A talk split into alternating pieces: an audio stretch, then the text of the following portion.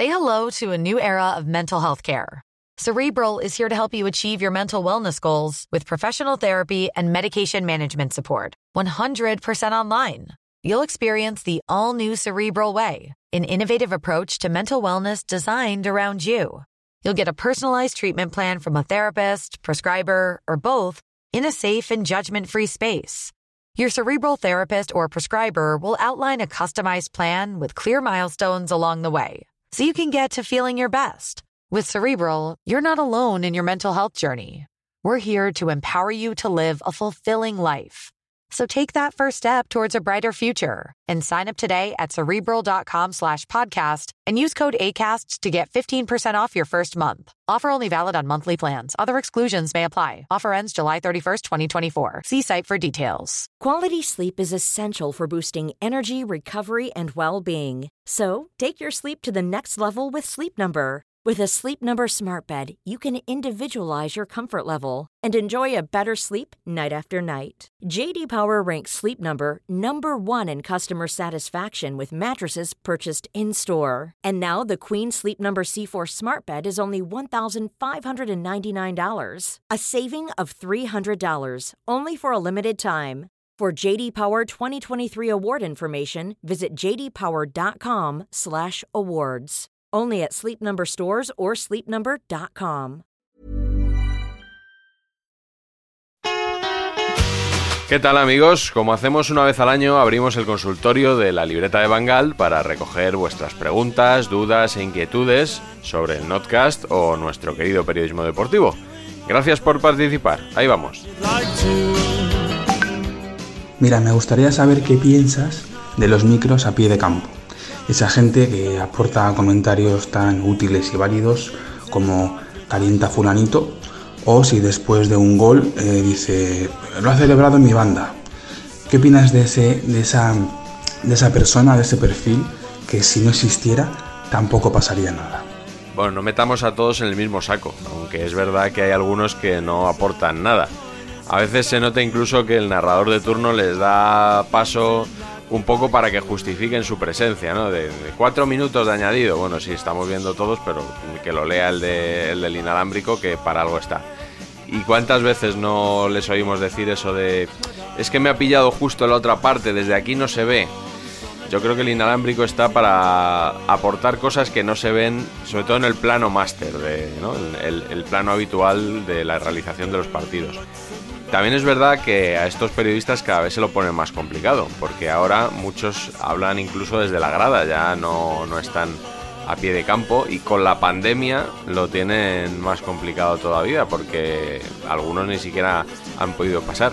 Pero habría que decir precisamente a las televisiones que si un día no pueden tener reportero a pie de campo, no pasa nada, no hace falta que lo finjan, como hizo Mediaset hace algunas semanas en la vuelta de semifinales de Copa.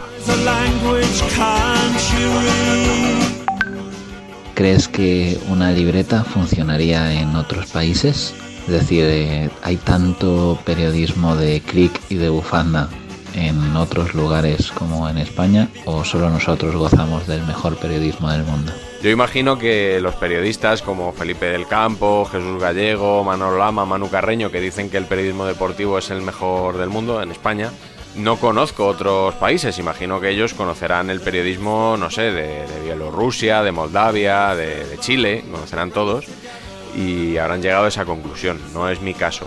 De todas formas, pues claro, si la libreta de Bangal se ha hecho un hueco en el mejor periodismo deportivo del mundo, en el menos criticable, en el que menos incurren malas prácticas, entiendo que en cualquier otro país del mundo no solo se podrá hacer una libreta, sino que el, el Miguel Gutiérrez de allí se forrará. El periodismo deportivo que se hace en España es el mejor periodismo deportivo que se hace en el mundo.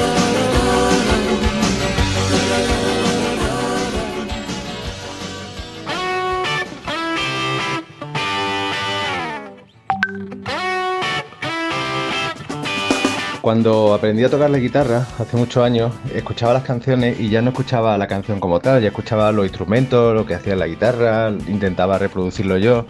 Y con el tiempo descubrí que sentía menos las canciones, que ya estaba ocupado en una cosa que no tenía nada que ver con la emoción de la, música, sino con la técnica de la música y entonces me, me empecé a aburrir. Me pregunto a veces cuando te escucho si de tanto seguir el periodismo de fútbol has dejado de amar el fútbol o ves el fútbol de una manera diferente o ya no sientes lo que sentías antes de meterte en todo este guirigay en el que te has metido con la libreta. A mí me pasa algo parecido. Ya no oigo la música en su conjunto, digamos, oigo los instrumentos. Yo, más que tertulias, oigo cortes. Cuando estoy oyendo una tertulia, y sobre todo una vez que ya he elegido el tema del que voy a hablar esta semana, escucho las tertulias y, me van sonando los cortes por separado que voy a utilizar. Esto sí me vale, esto no me vale. Y sobre el hecho de vivir con menos pasión el fútbol, sí que me pasa, pero no es por esta aventura de la libreta, no es por la cantidad de tertulias que escucho. Lo achaco más a mi profesión, que es la de ser periodista, y no me permite excederme en mis pasiones. Trato de contar todo con, la mayor frialdad y con la mayor distancia posible. Espero conseguirlo. Bájate ya un poquito de, de, la nube. Si mañana mismo te quedaras sin ninguna fuente de ingresos, cosa que no deseo, por supuesto, y para seguir adelante te hicieran tres ofertas, ¿cuál de ellas elegirías? Teniendo en cuenta que la que menos te gusta te ofrece un salario de 20, la segunda te ofrece un salario de 15 y la oferta que más te gusta solo te ofrece 10. A ver, estas son las tres opciones. A. Director de la revista Panenka. Panenquismo. Con lo cual serías el panenquita mayor del reino. B. Redactor del periódico de que más te guste en una sección de tu elección que no sea deportes. Y C. Tertuliano del chiringuito. Elegiría la oferta del chiringuito por dos motivos. La primera es la que mejor se paga, al ser la que menos me gusta. Y la segunda me parece la más fácil de todas. Creo que, bueno, habría que preguntarle a Hitor Lagunas, pero creo que coordinar la revista Panenka debe de llevarle bastante trabajo.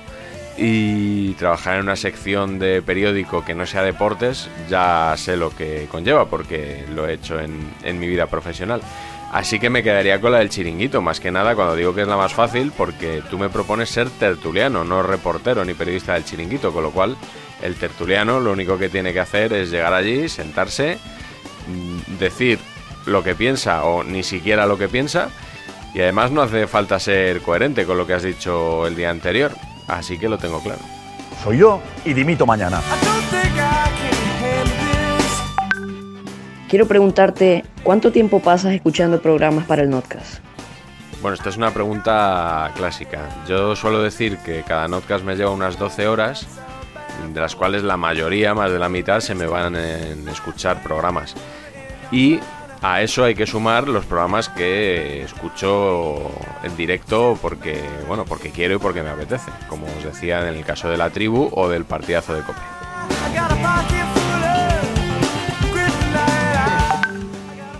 Hola Miguel, soy vice de Barcelona y me gustaría saber si la libreta está inspirada en el programa de Richard Dish, El Radio.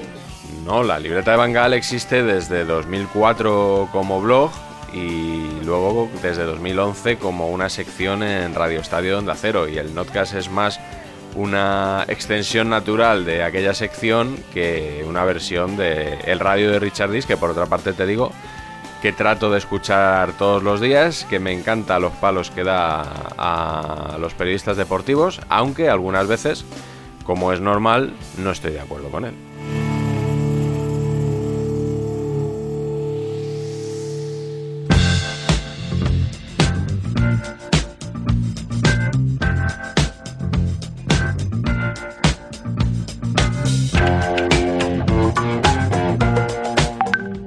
¿Alguna vez ha recibido algún tipo de requerimiento de algún medio de comunicación, de alguna emisora de radio, exhortándole a no utilizar cortes de sus programas por cuestiones de derechos de propiedad intelectual?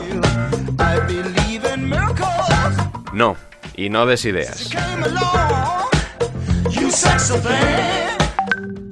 De todos los programas que tienes que tragarte para hacer los, el Notcast, ¿Cuál es el que más, el que más menos ganas te dan de ver o el que más pereza?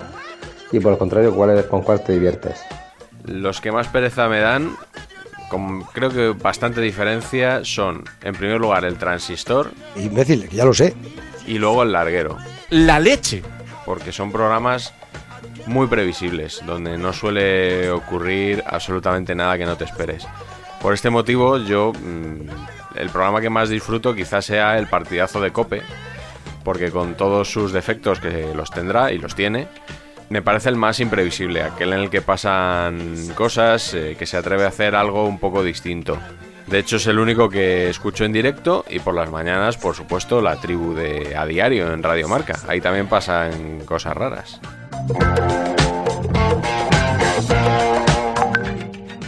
Hola Miguel, me gustaría hacer dos preguntas. Eh, me gustaría saber cuáles han sido los referentes que te hicieron tener pasión por el periodismo deportivo. No me refiero a los que actualmente evidencias en tu notcast, sino a aquellos con los que sí disfrutaba. Últimamente en varias entrevistas me han hecho esta pregunta. A mí se me ha ocurrido decir que Paco González era uno de los periodistas que cuando yo estudiaba me, me, gustaban como lo hacía. Y justo desde que he comentado esto en un par de entrevistas, pues ya me ha salido alguno por ahí por Twitter. Mira lo que dice tu adorado Paco González y tal. O sea que esto confirma mi teoría de que cuantos menos referentes cite, mejor. Porque todo lo que diga podrá ser utilizado en mi contra. A mamar. Toca mamar. Y relacionado con esto viene mi segunda pregunta, que es doble, y es saber si disfrutas o sientes que es más bien una obligación laboral el escuchar y ver los programas deportivos actuales que nutren el Notcast.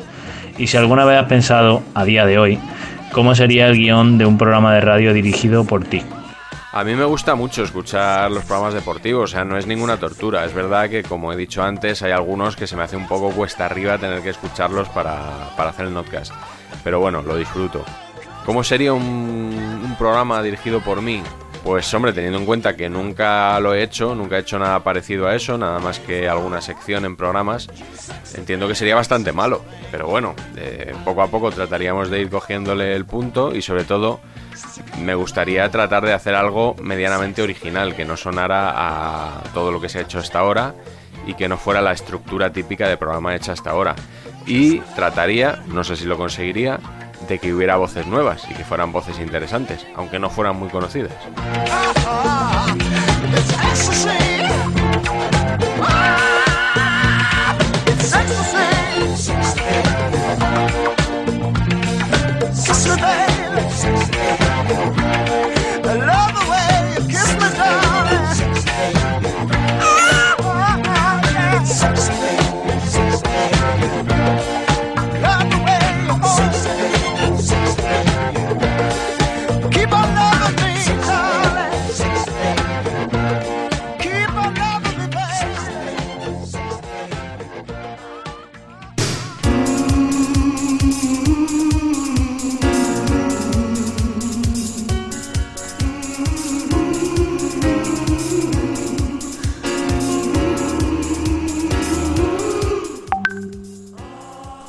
Hola, muy buena libreta. A ver, mi pregunta sería eh, el tema de Onda Cero y las noches deportivas. ¿Cómo crees que debería enfocar Onda Cero en este caso el programa de las noches? Ya visto que José no ha triunfado ni, ni por crítica ni por audiencia y Carreño, que es un peso pesado, también está de capa caída en la SER, eh, no sé.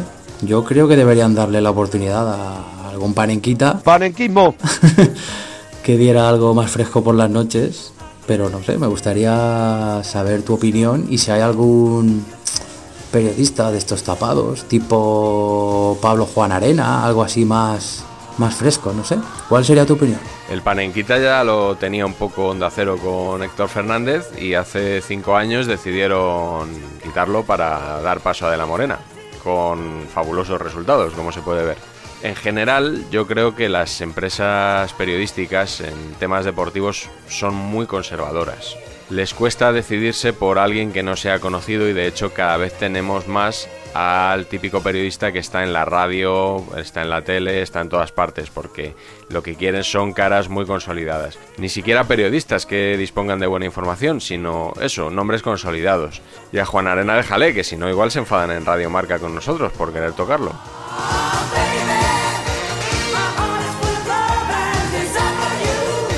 Vamos con la última.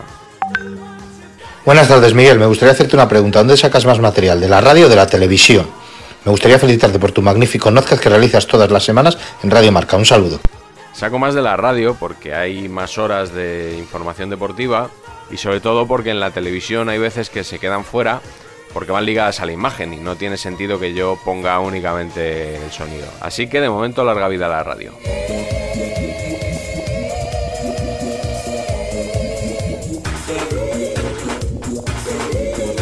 Y hasta aquí una nueva edición del consultorio Notcast, la quinta ya, una por temporada.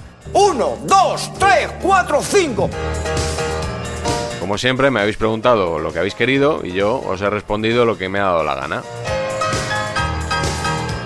La semana que viene volvemos ya con un episodio normal, con seguramente la ida de la eliminatoria entre Real Madrid y Liverpool sin Sergio Ramos. Un saludo.